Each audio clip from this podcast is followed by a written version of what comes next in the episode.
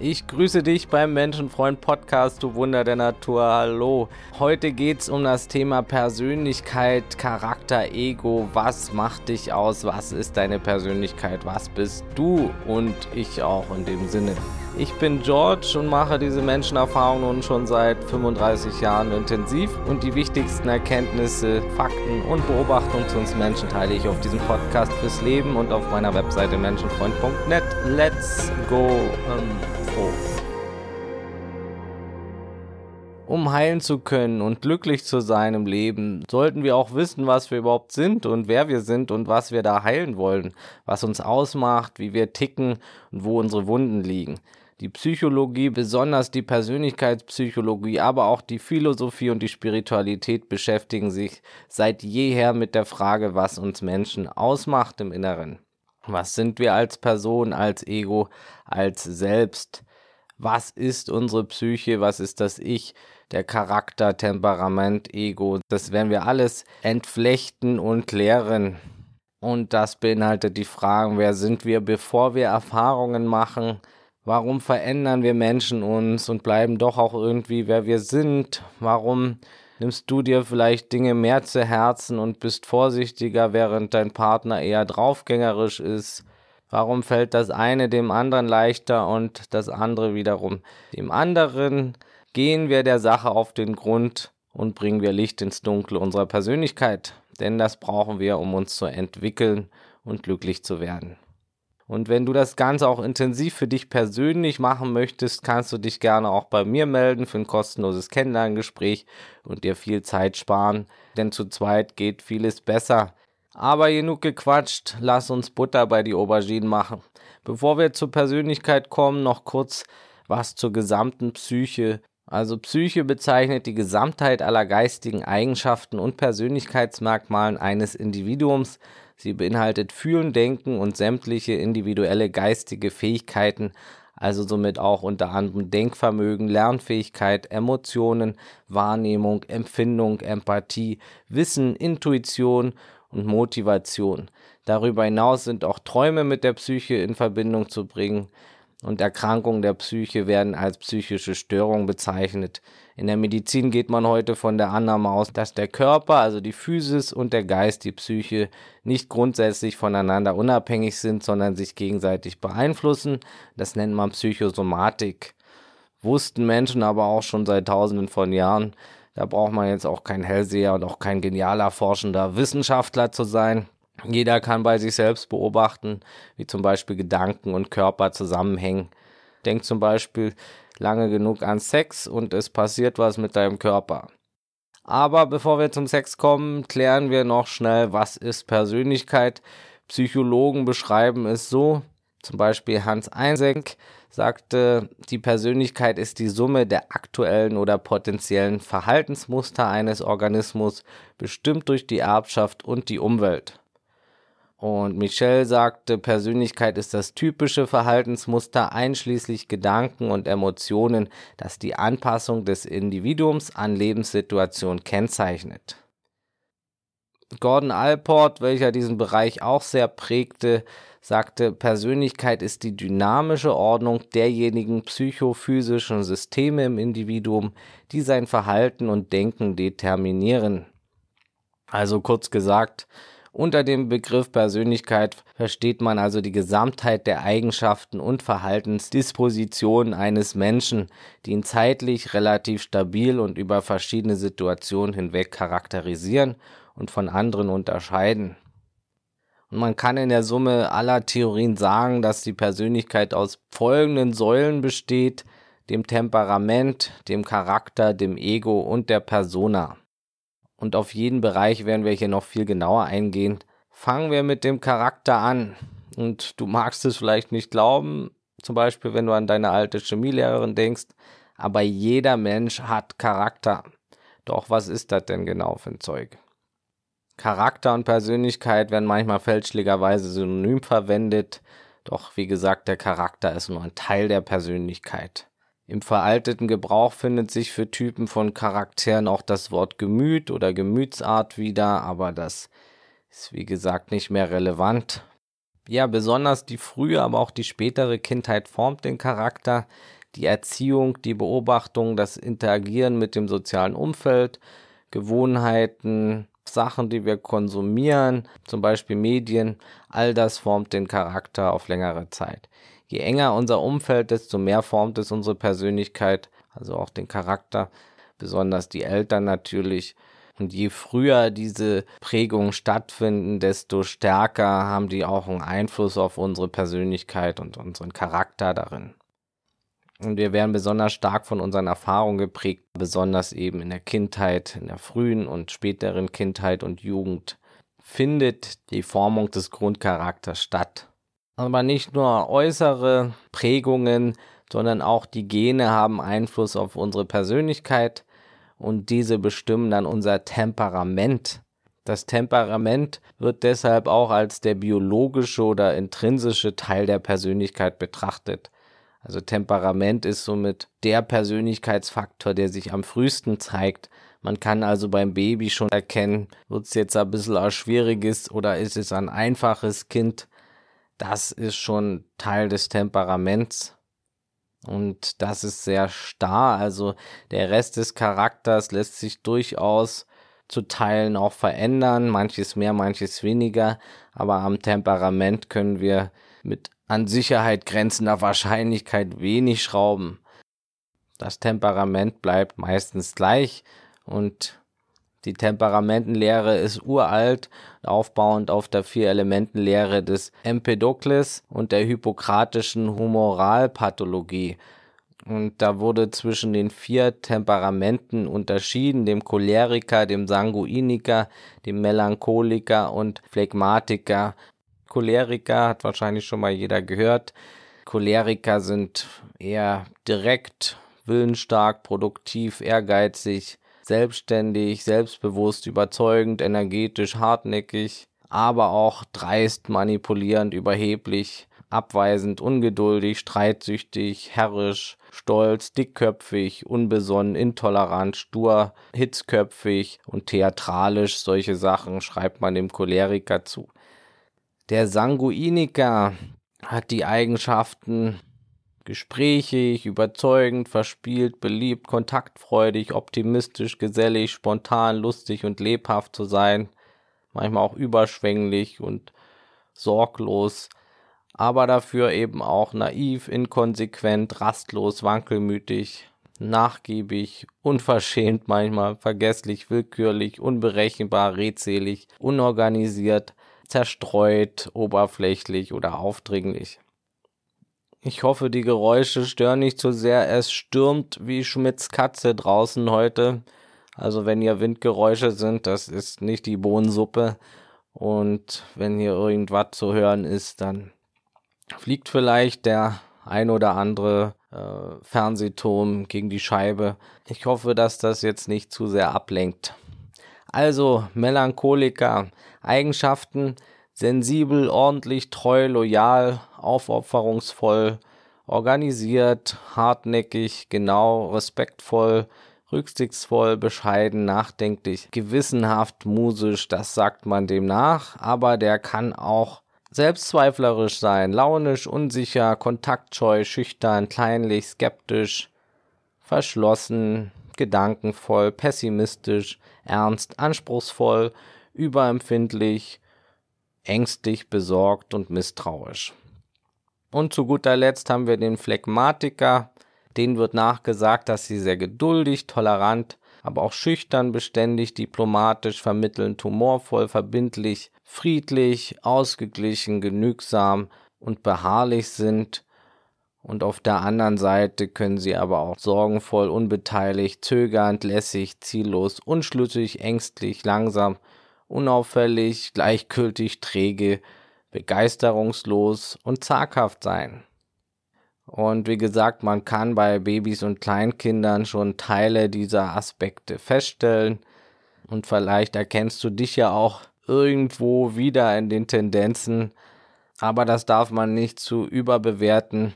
Und oft ist man natürlich nicht hundertprozentig so oder so, aber tendenziell eher in diesem Bereich, wenn man jetzt von dem genetisch determinierten Temperament ausgeht. Doch die uralte Temperamentlehre reicht natürlich absolut noch nicht aus, um uns Menschen und unser Verhalten und unsere Persönlichkeit wirklich adäquat zu beschreiben und zu erklären. Und sie greift einfach auch zu kurz, denn wir sind natürlich viel mehr als Temperament.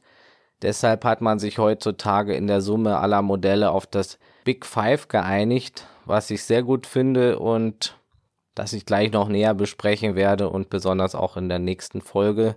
Der ist wirklich akkurat und die Summe vieler anderen Lehren und Tests. Auch die Schlüsse aus der Temperamentenlehre sind damit eingeflossen. Und unsere Persönlichkeit ist auch deutlich flexibler als das Temperament. Deshalb der Big Five Persönlichkeitstest lohnt sich und ich werde gleich noch was dazu sagen. Kommen wir erstmal noch zu den anderen Teilen unserer Persönlichkeit. Und wie gesagt, bis auf das Temperament ist das meiste von außen geformt. Also wir werden hier in diese Realität geschmissen mit ein paar Eigenschaften und dann geht das Ganze geformelos. Und besonders andere Menschen sind sehr entscheidend bei der Bildung unserer Persönlichkeit. Was machen andere? Was kupfern wir ab? Was können wir lernen von ihnen? Was sollten wir nicht nachahmen? Das sind alles entscheidende Fragen, wie sehen uns andere? Deckt sich das objektive Fremdbild mit der objektiven Selbsteinschätzung? Wie glauben wir, dass die anderen uns sehen? Wie reagieren wir auf diesen Glauben? Wie wollen wir, dass andere uns sehen? All das beeinflusst unser Verhalten somit auch unsere Persönlichkeit sehr, besonders den Charakter darin und das Ego und unsere Persona, auf die ich auch gleich noch eingehen werde ja, je mehr wir mit anderen Menschen interagieren, desto mehr fällt uns auf, wie wir uns von anderen unterscheiden. Andere sind so essentiell für unser eigenes Ich-Bewusstsein. Und wärst du jetzt der einzige Mensch, hättest du wenig Ahnung, was du bist und würdest dich auch ganz anders entwickeln. Gerade das soziale Umfeld, die Kultur, aber auch die Gesellschaft, all das prägt unseren Charakter, unser Ego, unsere Persönlichkeit stark. Und da sind wir schon beim nächsten großen Teil unserer Persönlichkeit, dem Ego, dem Teil, den wir oft für unsere gesamte Persönlichkeit halten, für unser Ich. Denn Ego bedeutet nichts anderes als ich. Doch leider wird es oft als etwas rein Schlechtes dargestellt. Doch das ist ein Riesenfehler und Irrtum und irreführend. Denn das Ego ist ein essentielles Programm unserer Menschlichkeit, und es ist so unheimlich viel mehr als Egoismus zum Beispiel und bedeutet, wie gesagt, nichts anderes als ich. Es ist unser Ich-Programm. Und die meisten glauben deshalb naheliegenderweise ihr Ego-Programm zu sein, ihr Ich-Programm. Und im Grunde denkt das jeder Mensch zuerst. Die meisten denken das ein Leben lang, bleiben also in dieser Ich-Illusion, dieser Ego-Illusion drin. Denn das Ego ist sehr besitzergreifend und sehr präsent. Doch wir sind nicht das Ego, wir können es sogar beobachten, wenn wir wollen. Und es gibt unglaublich viel zu sagen dazu, das werden wir intensiv hier im Podcast behandeln. Der größte Trick des Egos ist es, das Ego töten zu müssen oder ganz auflösen zu müssen. Das ist dauerhaft gar nicht möglich, sondern nur temporär. Und es gibt keine Menschen, die dauerhaft ohne Ego rumlaufen. Es gibt nur Menschen mit stabilem und weniger ausgeprägten Ego-Anhaftungen oder transzendiertem Ego. Und dann gibt es Menschen mit einem fragilen Ego. Das betrifft sehr viele Menschen, ein sehr instabiles, fragiles Ego. Auch die Menschen mit einem sehr aufgeblasenen Ego gibt es noch, was aber meistens ebenfalls sehr fragil ist unter der Oberfläche und wo meistens auch ein Mangel an Selbstliebe darunter liegt. Auch oft gab es zu wenig Liebe in der Kindheit oder manchmal wurden die Kinder zu sehr betütelt, haben keine Grenzen kennengelernt, halten sich für die Größten. Und Erziehung ist ein schmaler Grat. Irgendwann kam das in Mode, dann Kinder für jeden Scheiß zu loben. Und nun denken viele 18-Jährige, sie sind die geilsten, weil sie kacken können. Da gibt's viel zu besprechen, gerade beim Ego. Manche haben sehr wenig Ego-Anhaftung und bezeichnen sich als sehr freie Menschen. Die haben dann sehr viele Schichten ihres Egos transzendiert, aber ohne Ego sind auch diese Menschen nicht. Ja, und es kommt auf viele Faktoren an, wie sich so ein Ego entwickelt. Und sich mit dem Ego zu beschäftigen, ist wie gesagt wichtiger Teil der Heilung und Persönlichkeitsentwicklung. Und des Glückes natürlich auch. Und deshalb werden wir das hier intensiv immer wieder im Podcast besprechen, auch in nächster Zeit. Und in meinem Buch wird das natürlich auch einen großen Part einnehmen, weil es eben so wichtig und entscheidend ist für unser Glück. Und das Thema wird, wie gesagt, viel Raum einnehmen hier im Menschenfreund Podcast. Für diese Episode würde es jetzt den Rahmen sprengen. Da gibt es eben viel zu viel zu sagen und das werden wir Schritt für Schritt tun hier im Podcast. Im Grunde ist das Ego hauptsächlich alles, was sich im Bewusstsein um den Ich-Gedanken dreht, um das Ich bin. Alles, was das Ich bin-Programm für sich hält. Alles, was du für dich hältst. Und das Ego besteht lediglich aus Gedanken und Vorstellungen und Erinnerungen. Es gibt keine Ego-Region im Gehirn, keine Ich-Region. Es ist ein raffinierter Mechanismus im Kopf, bestehend aus Gedanken.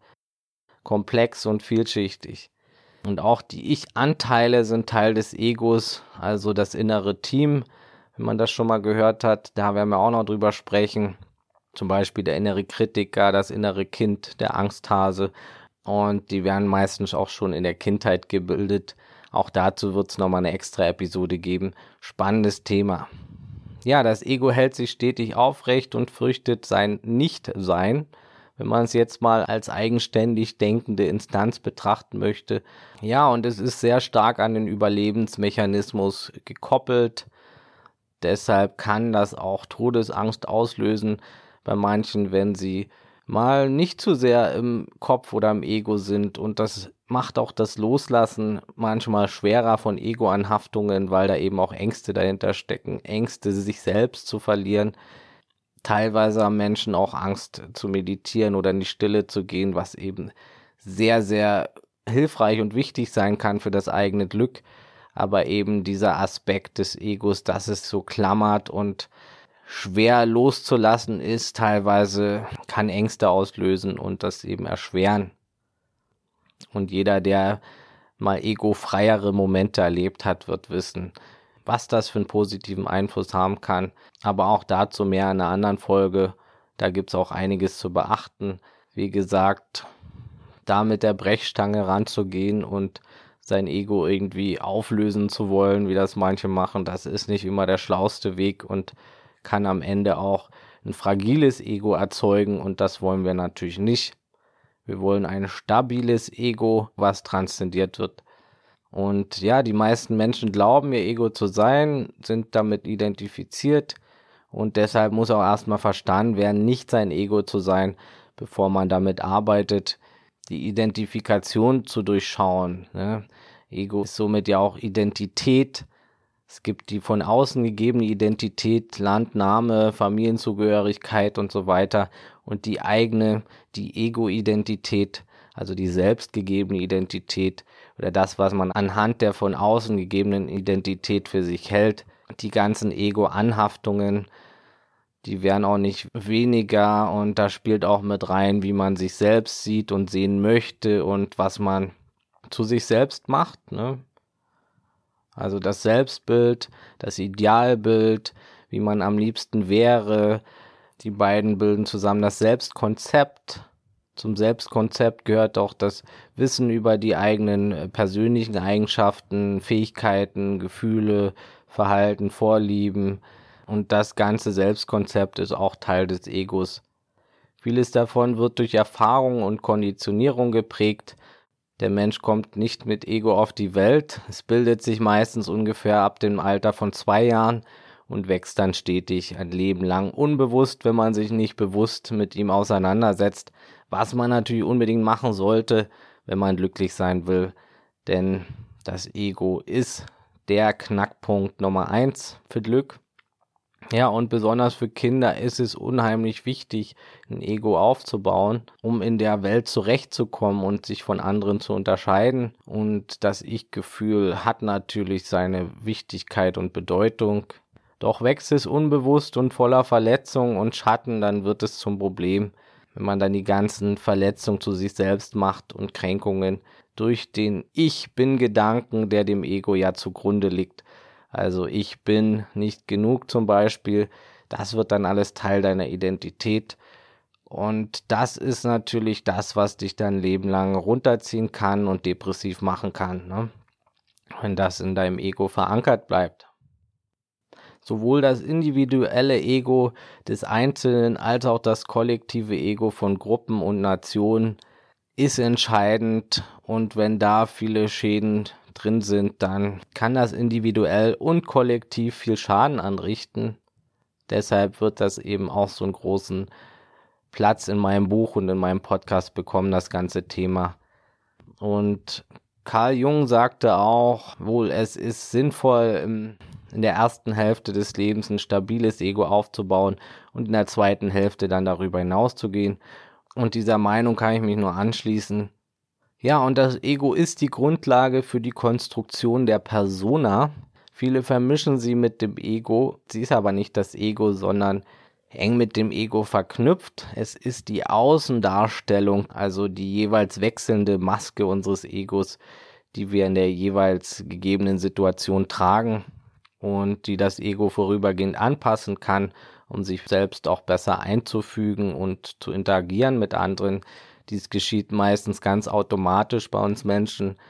Doch man kann natürlich auch aktiv äh, daran feilen. Jeder Mensch hat mehrere Personas, auch dessen sind sich die meisten gar nicht bewusst. Und man kann die Personas auch als Rollen bezeichnen oder wie gesagt Masken. Und sie sind jetzt nicht wirklich unsere Persönlichkeit, aber flexible Abbilder davon. Als Kunde sind wir zum Beispiel jetzt in einer anderen Rolle, haben eine andere Persona auf, wenn wir irgendwo einkaufen gehen, wie als wenn wir jetzt irgendwas anbieten oder als wenn wir in unserer Mutter- oder Vaterrolle sind oder vor unserem Chef sind wir auch in einer anderen Rolle als wie vor unserem Partner, tragen also eine etwas andere Außenfassade von unserer Persönlichkeit. Und auch zur Persona werde ich im nächsten Teil noch mehr sagen. Hier wollen wir jetzt einfach nur den Überblick gewinnen über unsere Persönlichkeitsanteile. Also wir haben das Temperament, was zum Charakter gehört. Der Charakter samt Temperament ist Teil der Persönlichkeit, genauso wie das Ego und die Persona. Und Persönlichkeitstheorien gab es viele, auch diese werden immer mal wieder Thema sein. Da gibt es die Konstrukttheorie, die Ich-Entwicklung nach Jane Löwinger, dann die biopsychologische Persönlichkeitstheorie von Heinz-Jürgen Eisenig, den wir vorhin schon zitiert hatten, Carl Rogers Selbstaktualisierung, Ericksons Theorie der Identitätsentwicklung, Gordon Alports und James McKean Kettles Eigenschaftstheorien. Und natürlich hat Carl Gustav Jung auch diesen Bereich geprägt. Seine Konzepte erscheinen mir auch als sehr bedeutungsvoll.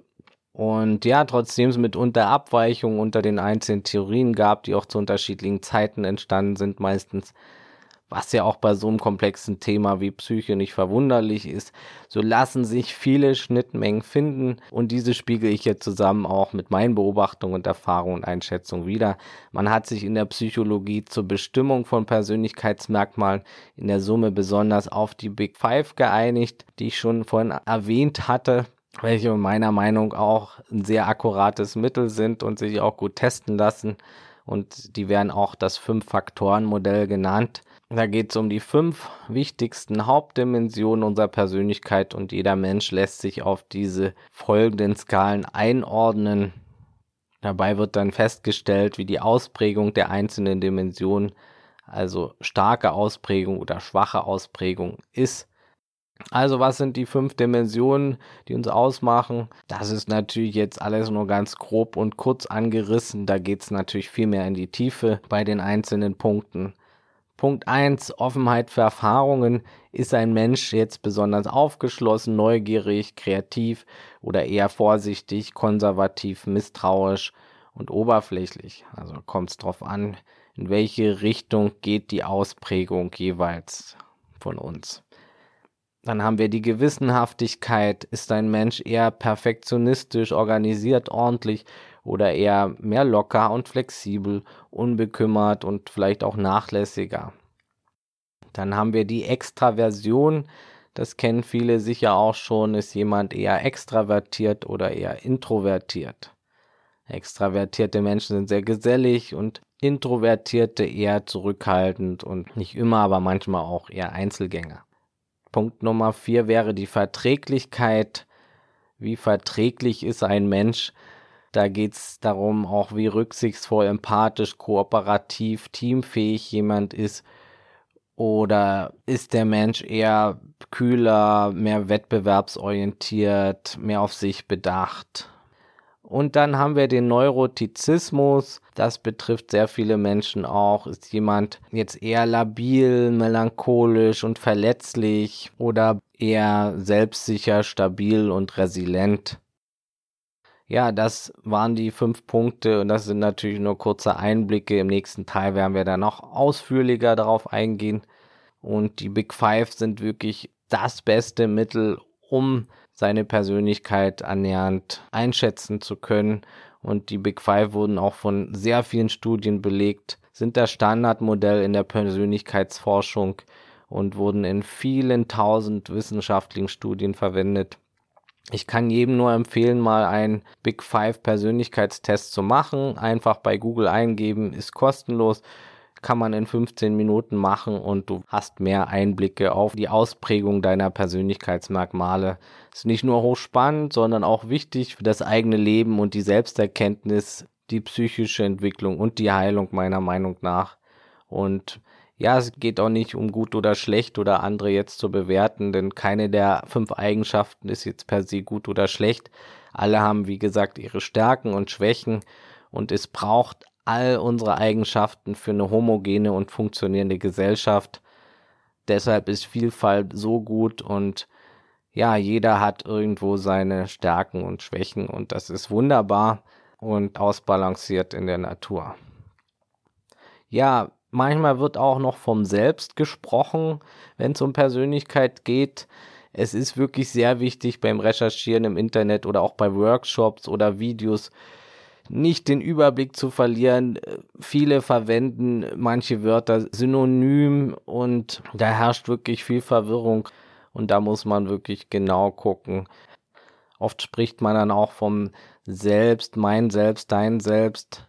Je nachdem wird es dann, wie gesagt, synonym für Persönlichkeit oder Ego verwendet.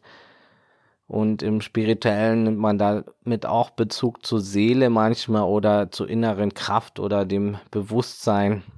Je nach Lehrer ist es unterschiedlich beschrieben. Oft wird auch noch vom authentischen Selbst gesprochen. Je nach Definition ist es der Kern deiner Persönlichkeit jenseits des Egos oder der Teil der du gar hinter deiner Persönlichkeit bist, hinter den Ausprägungen deiner Psyche, bevor dein Verhalten sich äußert. Da wird es öfter dann auch vom höheren Selbst gesprochen. Auch hier variieren die Interpretationen. Einige sagen, es ist deine spirituelle Seele, dein Geist, deine Führung, dein wahres Ich. Andere sagen, es ist eine höhere Kraft, die uns alle verbindet. Das große Ganze wird meistens auch als dein höchstes Selbst bezeichnet die gesamte Natur, wenn man so will, Realität, Universum. So würde ich das einordnen und ich nenne es meistens Natur oder Unendlichkeit. Manche sagen Quantenfeld, Energie, Bewusstsein, nicht zu verwechseln mit dem Selbstbewusstsein. Ja, und da wir wissen, dass Trennung nur Illusion ist und uns hauptsächlich nur das Ego diese Trennung aufrechterhält, finde ich die Gedanken über das höhere Selbst auch absolut wertvoll und beachtenswert. Auch da sehr viele Menschen über Einheitserfahrung berichten. Ich persönlich hatte da auch schon Erlebnisse und Erfahrungen dieser Art können sehr heilsam sein. Das kann jeder erleben, wenn die Ego-Illusion temporär heruntergefahren ist oder aufgelöst ist, wie man das auch immer nennen möchte. Niemand kann das dauerhaft aufrechterhalten. Viele Menschen haben das erlebt oder darüber berichtet, damals wie heute. Das kann auch zufällig geschehen, auch in Meditation. Viele arbeiten da auch bewusst darauf hin. Und ab einer bestimmten Tiefe kann man dann auch nicht mehr von einer Ich-Erfahrung sprechen, weil eben genau das Ich und der Ego-Verstand quasi das ist, was in dem Moment ja wegfällt und das ist ganz spannend.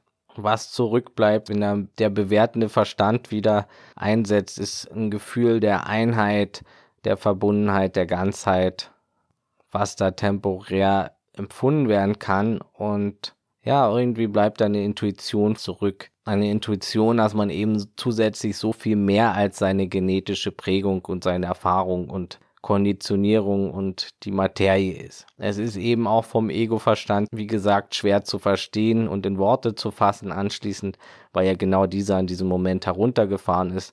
Deshalb gibt es je nach Tiefe der Erfahrung nur Interpretation und Intuition. In dem Sinne, wie du ein einzelnes Individuum bist, bist du auch immer das große Ganze.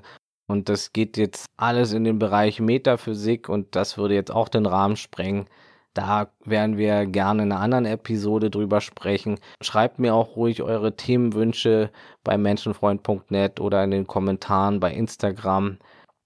Und ja, jetzt wissen wir also grob die Kernbestandteile, die unsere Persönlichkeit ausmachen. Gibt natürlich noch mehr Details zu finden und zu besprechen. Auch das in anderen Episoden.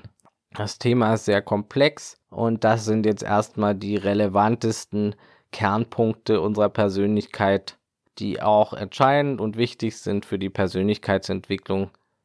Und was wir da jetzt alles verändern und formen können, das kommt nächste Woche, denn da gibt es tatsächlich einiges, wo wir ansetzen können und unsere Persönlichkeit ist flexibler, als wir denken. Es lohnt sich nächste Woche reinzuhören. Als Fazit bleibt zu sagen, du bist so viel mehr, als du glaubst und als Mensch bist du ein komplexes, vielschichtiges Wesen, körperlich und psychisch bestehend aus vielen Faktoren und Gegebenheiten, ein ganzes und doch eine wunderbare Komposition aus vielen Dingen, die zu dir gehören, ein großes Universum in sich und du bringst so manches mit in diese Realität, doch vieles bekommst du erst im Laufe der Zeit, Du bist nicht nur, was du isst, sondern auch das, was du lernst und aufnimmst und wie du dich verhältst. Und so wie jeder Mensch wirst du weiterhin auch Fehler machen, aber du kannst aus ihnen lernen und Verhalten, das dir und vielleicht anderen schadet, ändern, um deine beste Version so oft es geht zu sein und auszuleben und frei von Depressionen und Leid zu leben. Dafür muss besonders Bewusstsein auf das Ego gelenkt werden, der Teil unserer Persönlichkeit, der am flexibelsten ist, wo wir am meisten ansetzen können und das Thema Ego besprechen wir demnächst intensiv in aller Tiefe hier auch, genau wie das Thema Persönlichkeit an sich, was noch umfangreicher ist. Dies war eben eine Übersicht und ich hoffe, diese konnte dir ein bisschen Klarheit in den Dschungel unserer Persönlichkeit bringen.